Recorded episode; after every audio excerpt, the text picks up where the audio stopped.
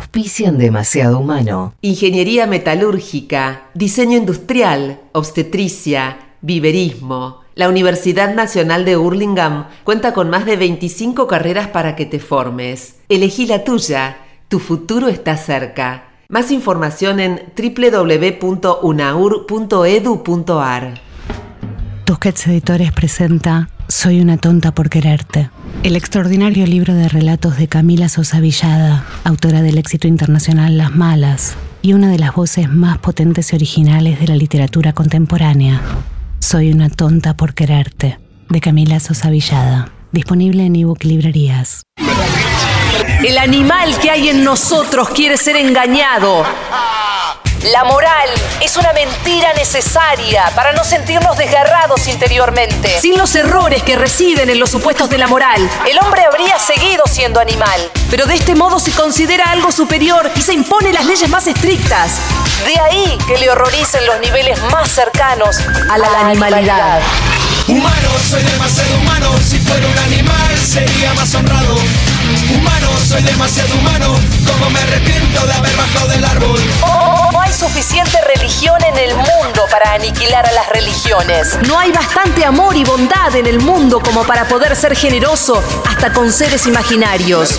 Lo perfecto no ha de poder hacerse. Puede que la humanidad no sea más que una fase de la evolución de una determinada especie animal de duración limitada. Que el hombre salido del mono vuelva al mono. Que a nadie le interese lo más mínimo el singular desenlace de esta comedia. El error convirtió a los animales en hombres. ¿Podría la verdad volver a convertir a los hombres en animales? No sé qué pasa, no sé qué tengo. Al enemigo lo llevo dentro. No sé qué pasa, no sé qué tengo. El amor, la primavera, una bella melodía, la luna, el mar. Todo nos habla plenamente una sola vez al corazón. Si es que todas esas cosas llegan alguna vez a expresarse por entero. Humano, soy demasiado humano. Si fuera un animal, sería más honrado. Humano, soy demasiado humano. Como me arrepiento de haber bajado del árbol. Humano, soy demasiado humano. Si fuera un animal, sería más honrado. Humano, soy demasiado humano. Como me arrepiento de haber bajado del árbol. Humano, humano, demasiado humano. Humano, humano. Allí donde ustedes ven cosas ideales, yo veo cosas humanas. Demasiado humanas. Pido perdón, pido perdón. Pido perdón a todos.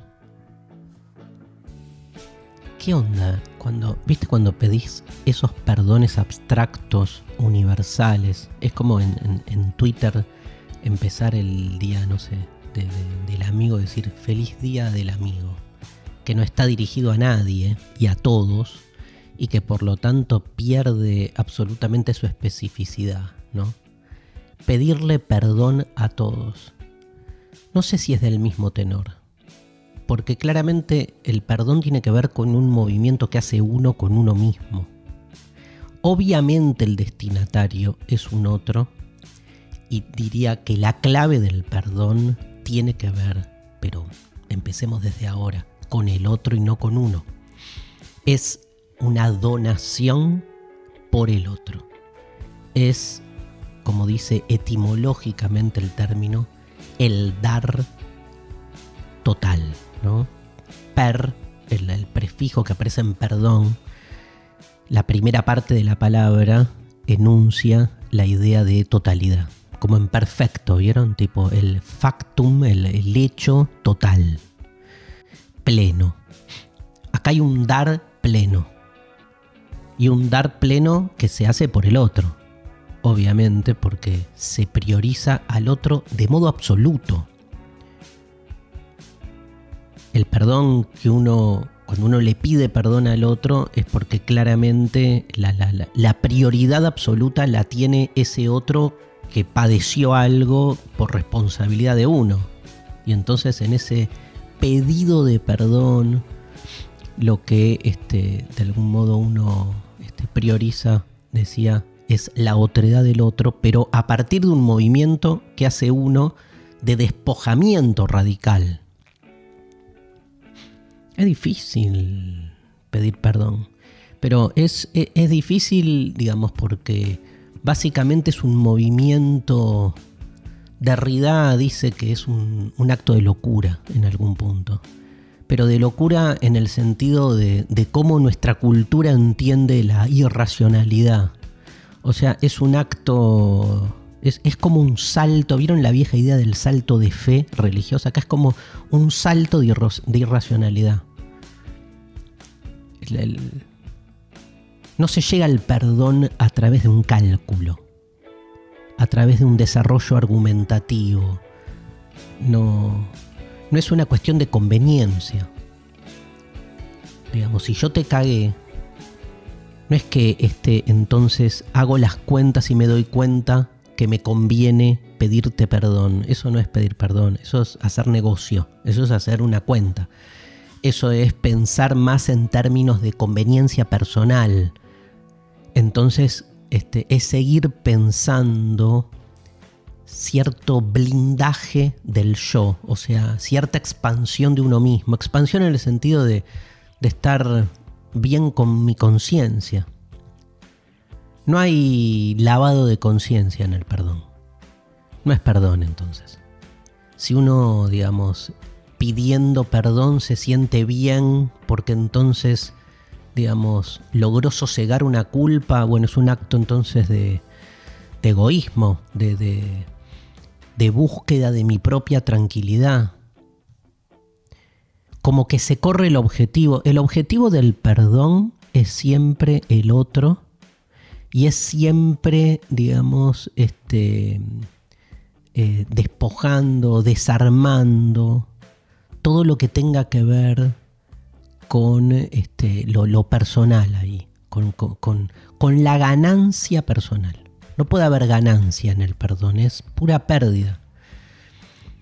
Pura pérdida en relación a lo que uno concibe de sí mismo como importante, como nutritivo, como nada, como representante de uno. El, el uno en el perdón, digamos, implota, ¿no? Se sale de, sus fueros, ¿no? Se sale de, de su zona de confort.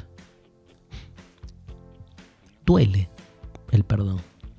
Tiene que doler además. Tiene que, tiene que generar una, sensación de, digamos, un, movimiento de uno con uno de, desarme, ¿no? De, de, dolor en el sentido de, de que realmente, digamos, ahí se nos juega algo, digamos, que, hasta nuestra racionalidad muchas veces puede justificar eh, como que no hace falta, ¿no? Y sin embargo uno lo hace.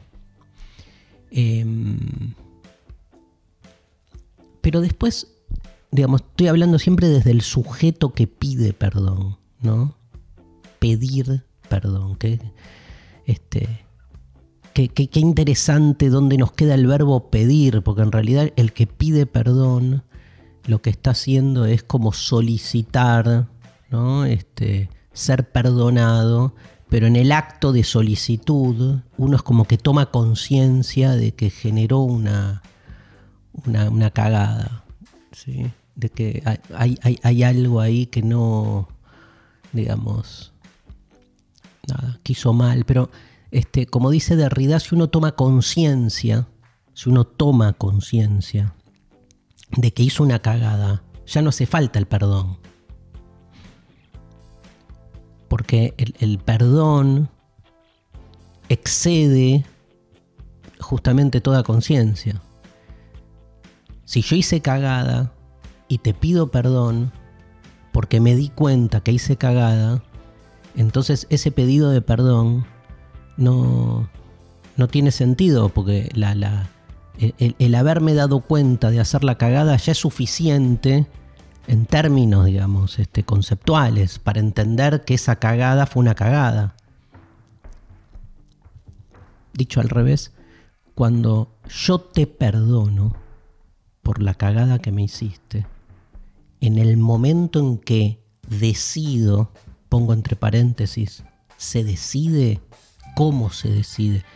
se decide racionalmente, en el momento en que yo decido, cierro paréntesis, en el momento en que yo decido perdonarte, digamos, mi perdón no espera tu pedido de perdón.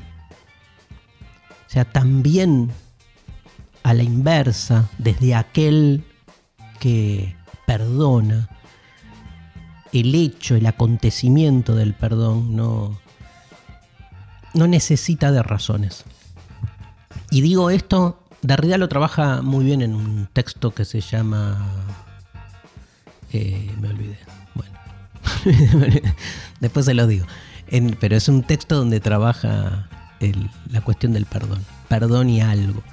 Este, que, que lo escribe a propósito de, de toda una situación social que se vive en Sudáfrica en relación a la posibilidad de eh, un perdón social frente al apartheid sudafricano, ¿no?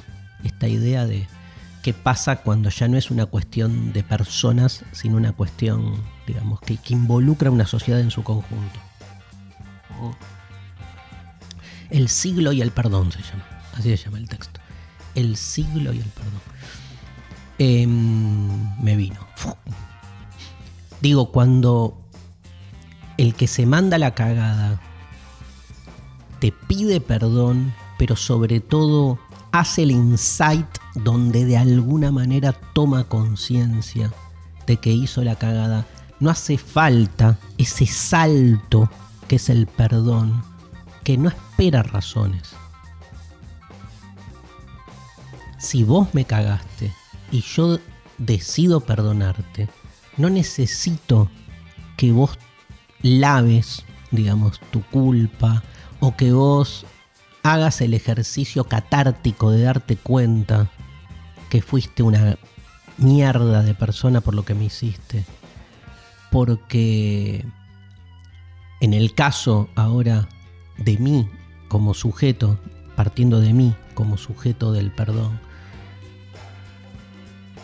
es una decisión que, que tomo yo y que tomo yo en relación justamente a poder salirme de lo que en una sociedad mercantil, en una sociedad burocrática, utilitaria, productivista, se concibe o se considera como un valor importante. Por ejemplo, que no te caguen. Eh, me han cagado mucho. Me acuerdo unos amigos, por ejemplo, mm. en un momento de mi vida a los que quería un montón. Y, fue como la sensación así como profunda de algo roto, ¿no? De cuando alguien no solo te hace un mal, sino que hay una traición y hay como una traición inesperada, ¿no? Me acuerdo esa sensación este, que alguna vez la sentí en alguna pareja ahí medio de adolescente cuando me enteré que una pareja con la que estaba este, había estado con otra persona y había roto un acuerdo. De ese tenor, ¿no? Esta fue peor. Yo creo que las, las traiciones amistosas son peores que las traiciones amorosas, porque yo qué sé. Pero porque la amistad probablemente este, implique como una confianza mayor que el amor, vaya una búsqueda distinta. Y aparte el amor es como más, digamos, más complicado en, relación a sus exclusividades. No es que en la amistad haya este, exclusividades, pero se, digamos, de alguna manera la clave de la amistad es la confianza. En el amor hay otra cosa más. Entonces cuando se rompe la confianza, se rompe de plano la amistad. Y mm, no me pidieron perdón. Estos dos amigos. Nunca. Nunca. Pasaron 30 años ya. Eh, pero no los pude perdonar. Todavía por ahí en este acto en el que estoy contando este, lo que me pasó, este, porque el, perdón también tiene algo performativo, ¿vieron? Que es, digamos, se expresa. Es un movimiento interior, pero tiene que haber, es como Es como el te amo, es de ese tenor. Tipo, te perdono. ¿Me perdonas? Te perdono. Es como...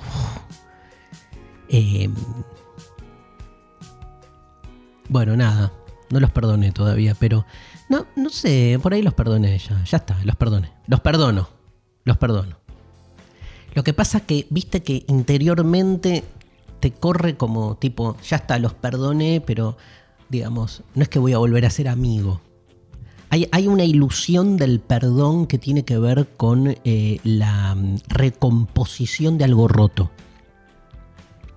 Típico en las parejas, que uno se manda una cagada y entonces hay un perdón, cagada que sea, ¿eh? no solo infidelidad o todas sus derivaciones prototípicas, sino, no sé, olvidarte de ir a hacer una compra o romper esos pequeños acuerdos.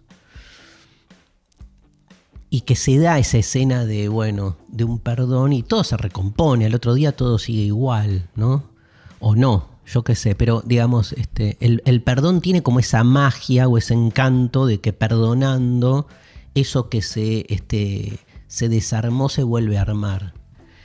Pero hay perdones que tienen un movimiento distinto, ¿no? Que es más como, más como este, yo qué sé, 30 años después, ya está. Los perdonos, ¿qué significa? Significa que el fantasma que habitó en mí en estos 30 años, que se agarró de este, la cagada que me hicieron eh, estos dos muchachos hace 30 años, a mí me dio como la ratificación de una identidad puesta en el lugar de una víctima a la que cagaron. Ah, me cagaron, o sea, fui víctima.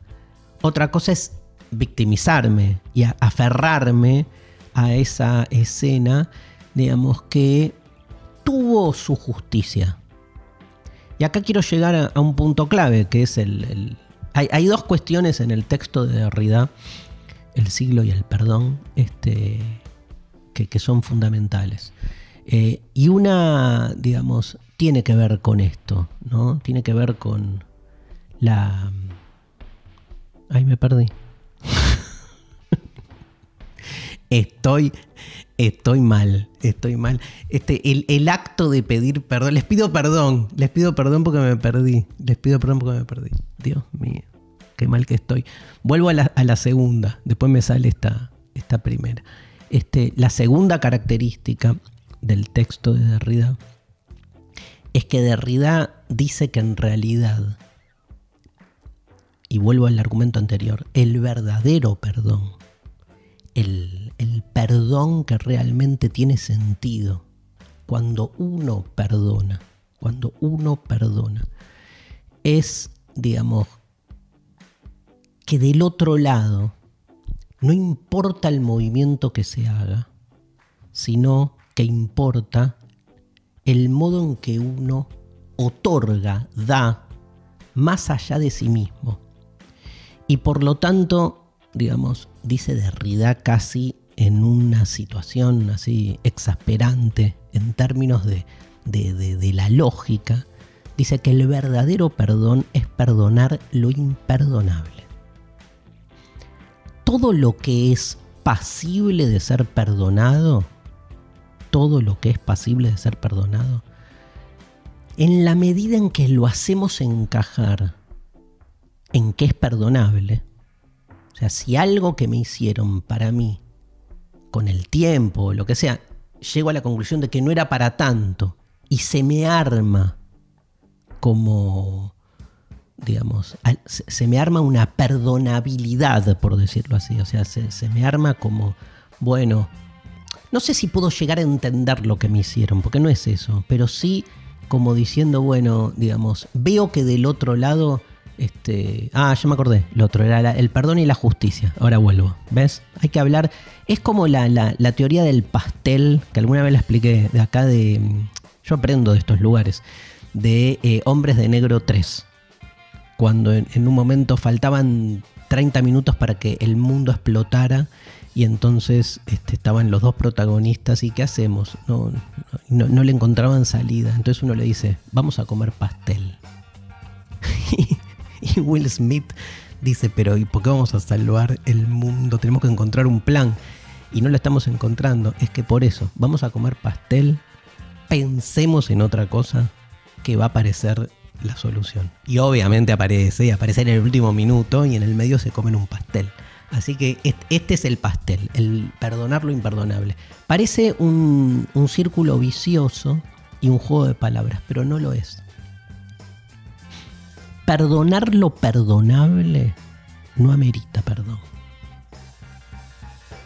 Es como el amor en algún punto. El perdón es se traspasa la frontera de lo conveniente. Yo sé que ustedes me dirán justamente si algo no puedo perdonar es lo imperdonable, porque lo imperdonable es lo que se presenta como límite a todo perdón. Pero, límite, pero el perdón no tiene límite. Es justamente el trasvasamiento de ese límite. Por eso el perdón duele. Por eso uno da el perdón en contra de uno mismo.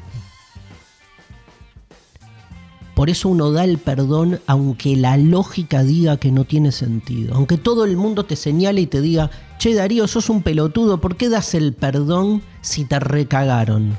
por eso doy el perdón. Si no fuese para tanto y no me hubiesen cagado tanto, no necesitan. Ni yo ni ellos.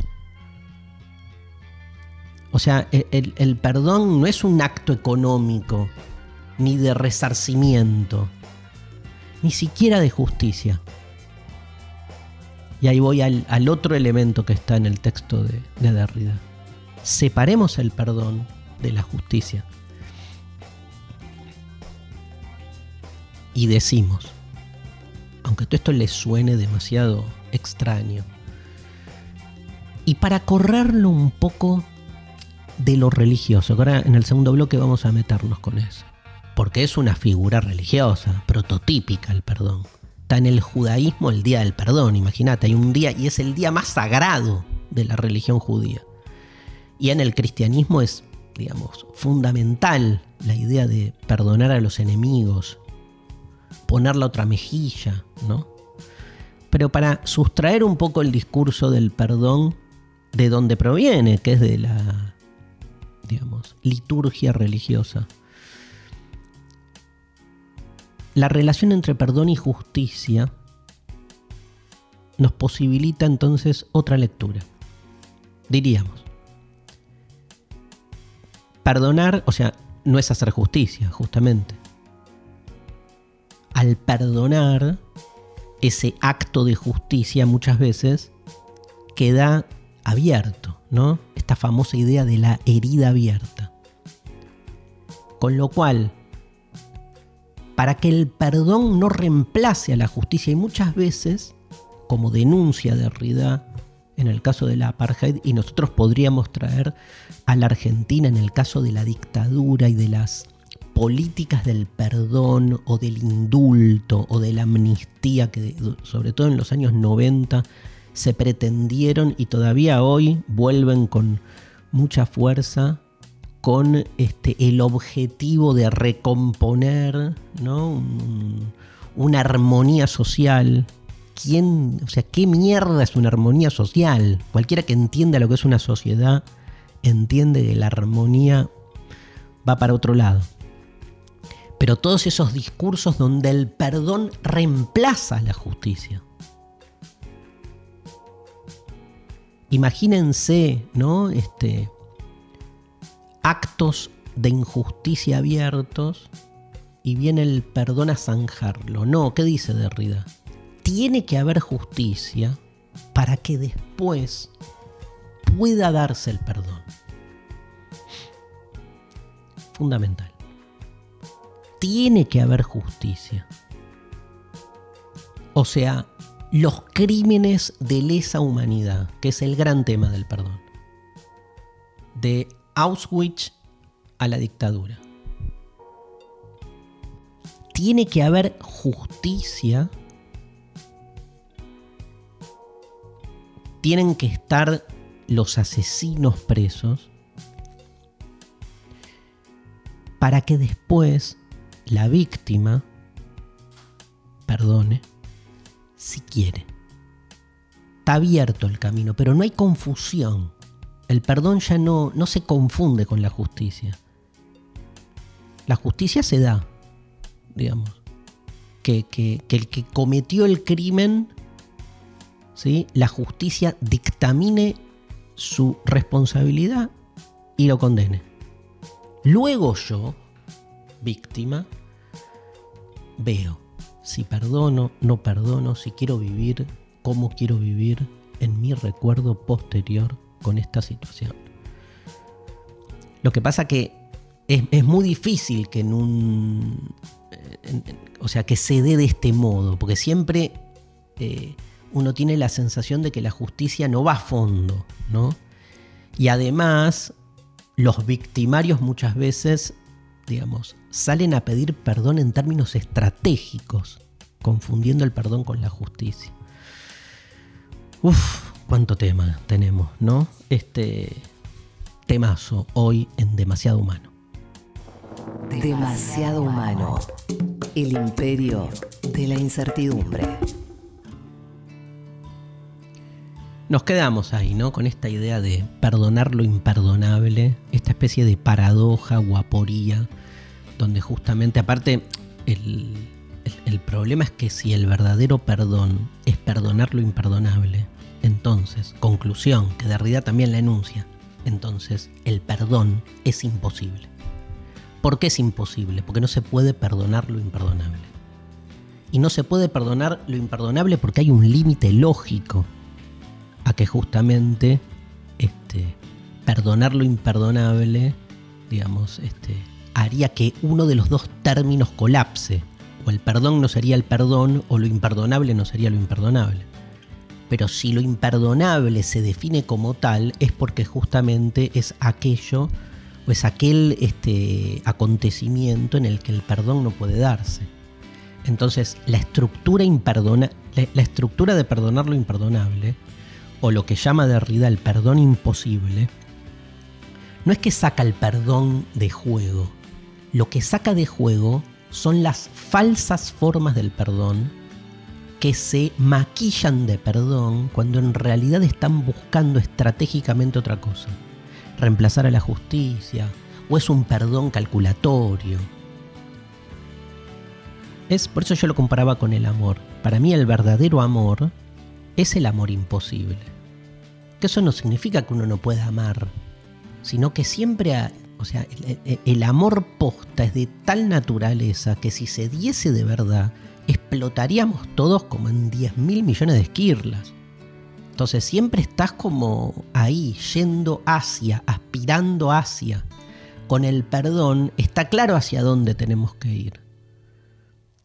Y valen los perdones este, digamos, intermedios. Pero el perdón absoluto tendría que ser un salto de uno desde uno, donde ese dar, perdón, dar completo, sea un dar tan completo que de mí casi no quedase nada, porque si perdono lo imperdonable, estoy yendo en un 100% en contra de mí mismo.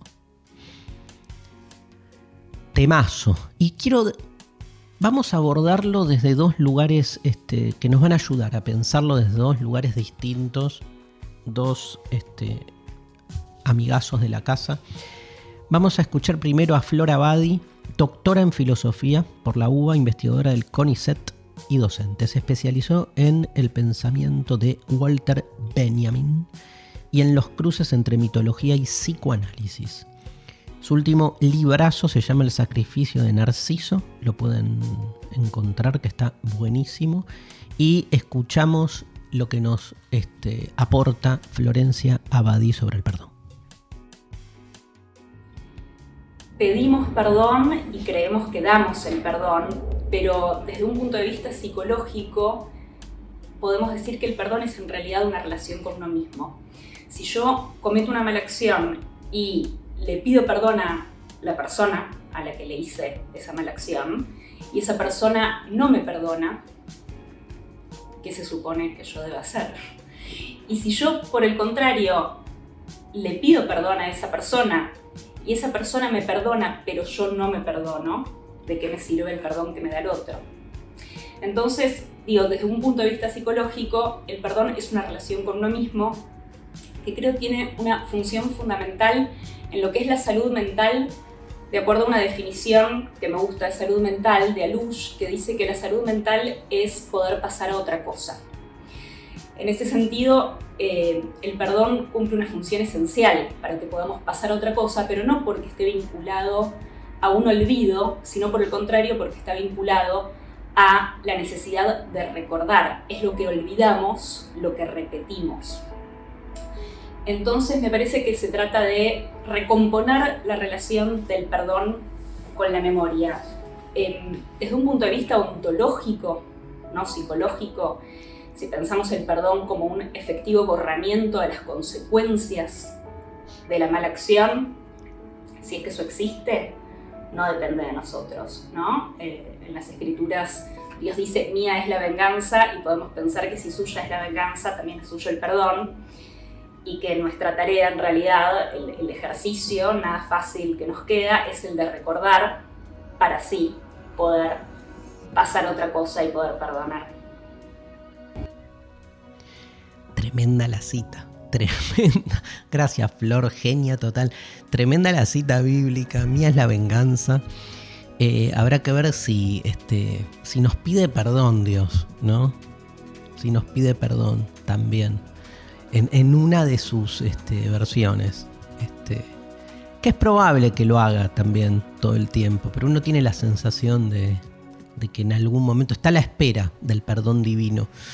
Eh, me encanta la, de, la, definición de Alush, ¿no? De ese pasar a otro estado y que tiene que ver con lo primero que, nos trae Flora Badi, que es eh, que genera el perdón en uno con uno.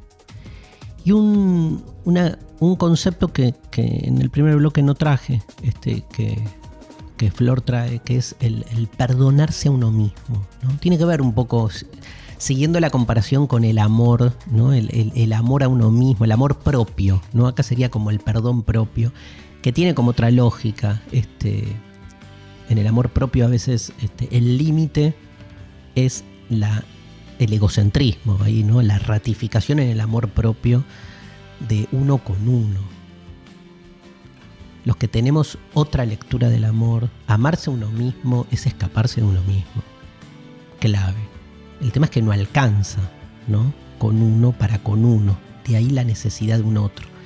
En el perdonarse a uno mismo, este, en esa especie de, de deseo del bor, como dijo Flor, de, que se borren las consecuencias. Las consecuencias no se borran. No se borran. Las consecuencias están. El tema es cómo las consecuencias eh, impactan en uno. ¿Qué siguen esas consecuencias determinando en las representaciones que uno hace con uno. Cuánto uno quiere agarrarse de esas consecuencias para que lo determinen. Entonces ahí la necesidad del olvido. Pero para que haya olvido, y el olvido en ese sentido es, este, eh, es positivo. Para no quedar uno atrapado, vale que diga traumatizado, ¿no? por situaciones, digamos, que lo, delinean para el resto de su vida, pero hay un lugar donde uno, queda enganchado. Entonces, el perdón, tanto el, y acá es lo mismo, digo, el, perdón que te, que alguien te pida perdón o que uno se perdone a sí mismo por algún hecho, eh, genera como un desplazamiento interno. Y entonces las consecuencias no se borran, pero impactan de, distintos modos. Y ni hablar en términos de olvido y memoria, de lo que la memoria, como decía Flor, nos trae, ni hablar que esa rememoración es pedagógica. Ni hablar. O sea, posibilita un movimiento de uno con uno de, digamos, de crecimiento que crecer no es este eh, acumulativo, sino de eso, de resignificación, ¿no? Como está de moda decir ahora, de reinvención de uno. Pero uno todo el tiempo, aparte, uno todo el tiempo está este, en, el medio de, situaciones, digamos, de cagadas mutuas. es fundamental como dar ese paso. escuchándola a Flor, digamos, se nos arma también qué pasa con esas situaciones este, eh, sociales, ¿no? Este, que tienen que ver con hasta qué punto, Derrida se pregunta hasta qué punto un Estado puede perdonar. Puede pedir perdón. Dice que no, Derrida. Dice que el, perdón es personal, ¿no? Digamos, que el Estado en todo caso lo que tiene que hacer y no puede no hacer es articular todo para que la justicia se plasme del mejor modo en una sociedad que tiene además, la sociedad que además se haya visto atravesada por las peores situaciones de, digamos, por las tragedias, que está mal usado, hay tragedias, ¿no? Pero por situaciones de violencia política, genocidios, este, discriminaciones varias. Ahí la sociedad tiene una responsabilidad de hacer justicia. Porque el perdón, digamos, de nuevo, este, corre siempre el riesgo ambiguo de ser usado para taponar la justicia. Y en todo caso no dejan de ser personas, ¿no? Las que ejecutan los victimarios em, las acciones, digamos, eh, las peores acciones. Obviamente hay decisiones que se toman. Bueno, está todo el juicio Eichmann como un, emblema. Estoy pensando en, en, el desarrollo que hace Hannah Arendt de la banalidad del mal, ¿no? Y de cómo corre la discusión para, para ese lugar, digo, de quién es la responsabilidad y por lo tanto quién tiene que pedir perdón uno de los emblemas de, los, de las organizaciones, digamos, de derechos humanos en la Argentina es ni olvido ni perdón. ¿No? Que yo, yo creo que, o sea, ni olvido, no me cabe ninguna duda, frente a un sentido común que cultiva el olvido de una manera banal, gracias Hannah Arendt, que estaba ahí cerca, entonces me vino la palabra. O sea, cuando se propone el olvido desde un lugar no solo naif, sino como estratégico, eso. Como de, bueno, bueno, ya está, digamos, este, miremos para adelante con esa especie de lectura de un progreso tecno-económico científico, ¿no? Tipo, el país necesita que basta, o sea, no estemos todo el tiempo recordando. ¿Cuánto mensaje comunicacional hemos escuchado de basta con la dictadura, basta con los milicos, tipo, miremos para adelante porque si no quedamos, digamos, este, enquistados en el pasado. Ni olvido frente a eso, ni perdón frente aquellos que en nombre del perdón, en la misma línea, creen que entonces eh, una sociedad debe perdonarse a sí misma, entonces se soslayan las responsabilidades concretas de cada uno, institucionales, personales, y vamos para Esto de vamos para adelante, no, no hay adelante, adelante está la muerte, para todos. O sea, vamos a redimirnos pero una redención que implique, digamos, todo en su justa medida. Digo esto porque una cosa es ese ni olvido ni, perdón en, en pos de esta explicación que acabamos de dar, y otra cosa, más en la línea filosófica, en este diálogo que inicia Flor, ahora vamos a escuchar a nuestro otro invitado, tiene que ver con otro aspecto, ¿no? que es que de alguna manera, una vez que se dan de modo genuino este, el, asumir las responsabilidades, los pedidos de perdón, ¿no? Ahí obviamente es como que se recomponen conceptualmente los conceptos. Se resignifican posta desde otro lugar. Y en la vida personal uno lo ve todo el tiempo, digamos. Este, hay, hay, hay como que destrabar lugares en los que uno queda arraigado este, para poder dar pasos, pero para que, se, para que se destrabe una situación, esa situación tiene que estar lo más realizada en términos de justicia, no tiene que haber nada pendiente. O sea, para que una sociedad, entre comillas, pueda darle lugar al olvido, primero tiene que haberse realizado todo lo que desde la justicia en términos de, dejar en claro las responsabilidades, de dejar en claro cuáles son las sentencias, cuáles son los castigos, la asunción de roles. Pero esa, esa plenitud, digamos, está tan lejos, ¿no? Que entonces uno queda todavía ahí, lo, obligan a quedar todavía exigiendo otra cosa. Vamos a escuchar a, mm, a Danny Goldman.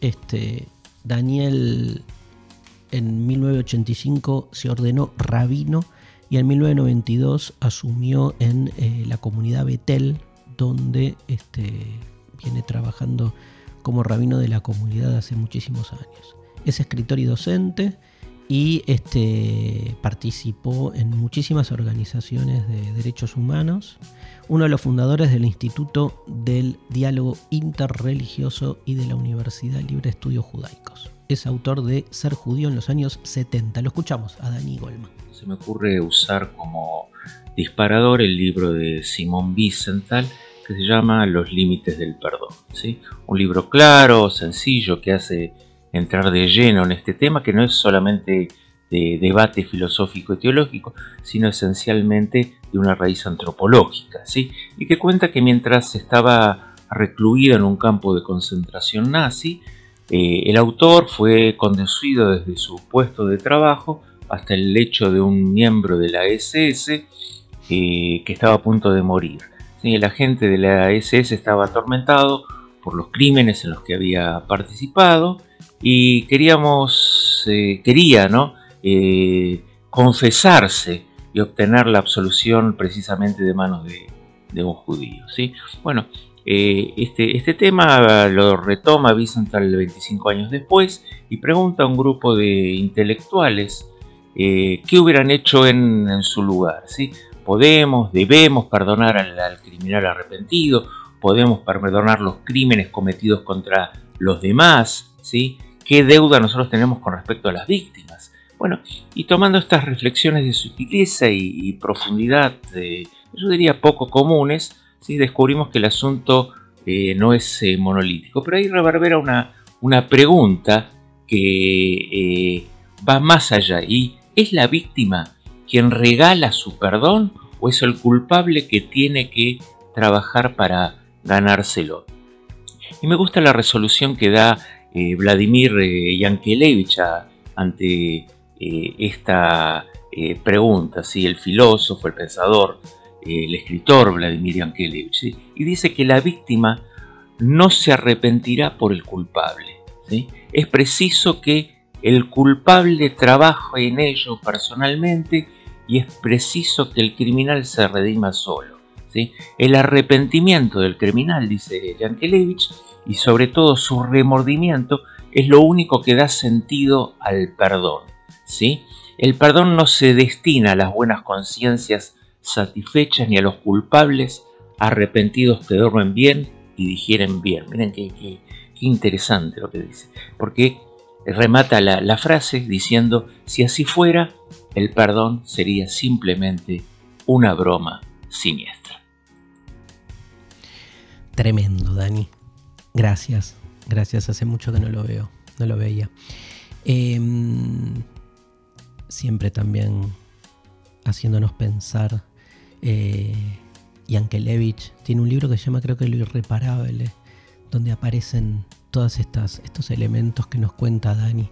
Qué interesante esto de digerir, ¿no? Como que el criminal, el victimario, digamos, este, eh, no busca otra cosa que digerir bien, digerir todo, ¿no? Qué, qué, buen verbo para hablar de la búsqueda de paz con uno mismo. Este, una paz que está absolutamente, digamos, atravesada este, por la conciencia de haber hecho el mal.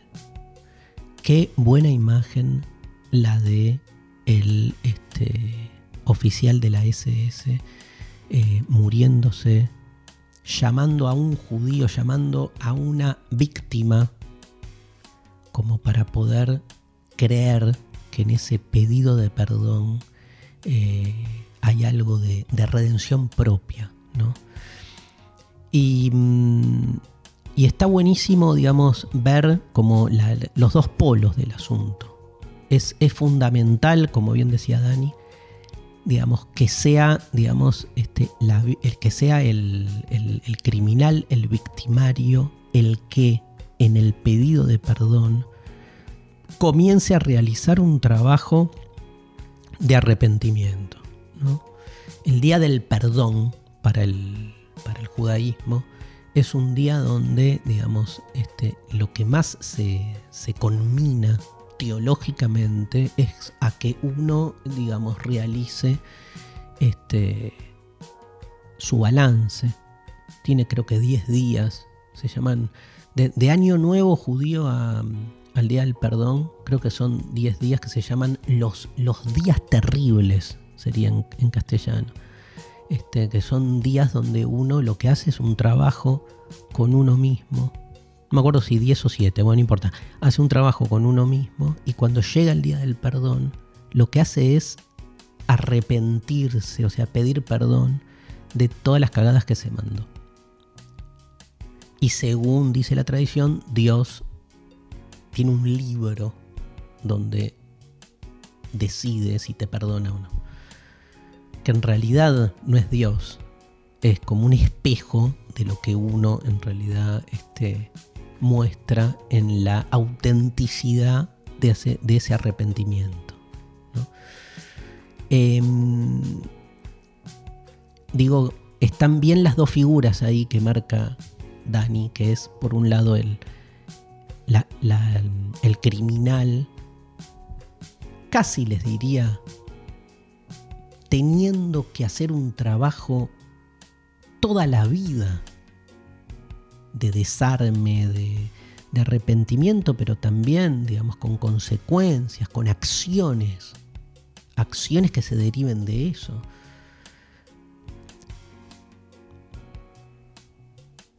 ¿Qué pasa en, las situaciones como más chicas, no? Digamos, también uno espera del otro. Justo ayer veía eh, una película, una, una que veía, ah, una serie. Estoy malo ahí, me olvido tanto. Estaba viendo This Is Us. Este, y en un momento en, la temporada 1, este, cuando eh, eh, la pareja central, los padres de los trillizos, bueno, no importa. Este, ella está. se pelea con él porque él está eh, muy alcohólico y le dice está todo mal. Y, y lo echa a medio de la casa. Y el tipo decide dormir afuera de la puerta donde dormía su esposa. Y quedó toda la noche ahí a la intemperie, digamos, durmiendo. Y ella sale y él le dice, te pido perdón, o sea, perdoname, no voy a tomar más. Y ella lo mira y le dice, ¿cómo no te voy a perdonar si estuviste toda la noche, digamos, acá afuera? Él dice, para estar cerca tuyo. Pero digo, el acto, ¿no? El, acto que, realiza, que es un acto donde se, supone que sufrió. Tampoco uno busca, ¿no? El sufrimiento, así tipo, pero tiene que haber un, un movimiento. Eso es lo que dice Yankelevich, lo que retoma Dani. Tiene que haber un movimiento por parte de, del del victimario, del que cometió el mal. Y también, por eso no es monolítico, como decía Goldman, ¿no? Digamos, este, es, es un problema filosófico. Este, y también es cierto que en algún punto la víctima tiene la opción de perdonar o no en relación también a su propio decurso. O sea, no solo te cagaron, sino que este, además de que te cagaron, queda en uno la posibilidad de hacer algo con eso. Y eso a mí no me parece mal, ¿no? Siguiendo más la línea de Derrida, en algún punto es un acto de, sanación personal, saber qué hacer con esa, con, esa sensación de, de, urticante, ¿no? de un mal infringido que queda ahí y que en definitiva hace que uno decida si puede cómo pasar el resto de su vida. Demasiado humano. Una piedra en el aire. Bueno, último, bloqueaste más alta, Mariana, ¿no? Soy una persona grande. Sos más alta que yo, pero no tanto. A ver ahí. Uh, uh. Bueno, en el espacio del grupo Planeta hoy nos llega este libro de, del sello Tusquets. Ahí está. La fórmula preferida del profesor, me encanta el título, la fórmula preferida del profesor, la novela bestseller que lanzó a la fama a Yoko Ogawa. Un canto a la amistad, el amor y el respeto y una apasionante introducción al mundo de los números. Wow. Una madre soltera entra a trabajar como asistente en casa de un viejo y uranio profesor de matemáticas. Sin embargo, no es un profesor cualquiera. Antaño fue un reconocido matemático, pero tras un trágico accidente solo recuerda lo ocurrido en los últimos 80 minutos. Epa. Aunque siguen apasionándole los números y la resolución de problemas matemáticos, debe apuntar las cosas importantes en post-its para repasarlas todos los días, incluida la identidad de quienes lo rodean, una situación que lo vuelve obviamente muy vulnerable.